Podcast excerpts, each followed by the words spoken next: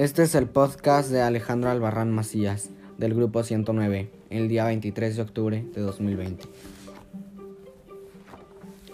Hoy vimos qué es la argumentación, reconocimos las premisas y las conclusiones.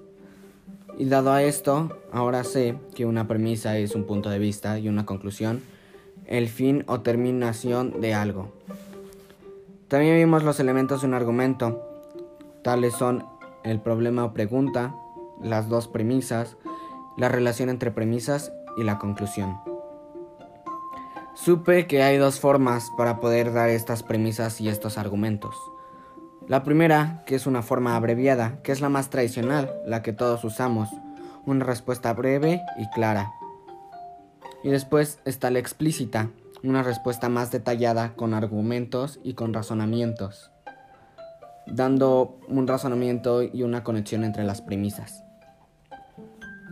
Esta es la participación de la materia de lógica.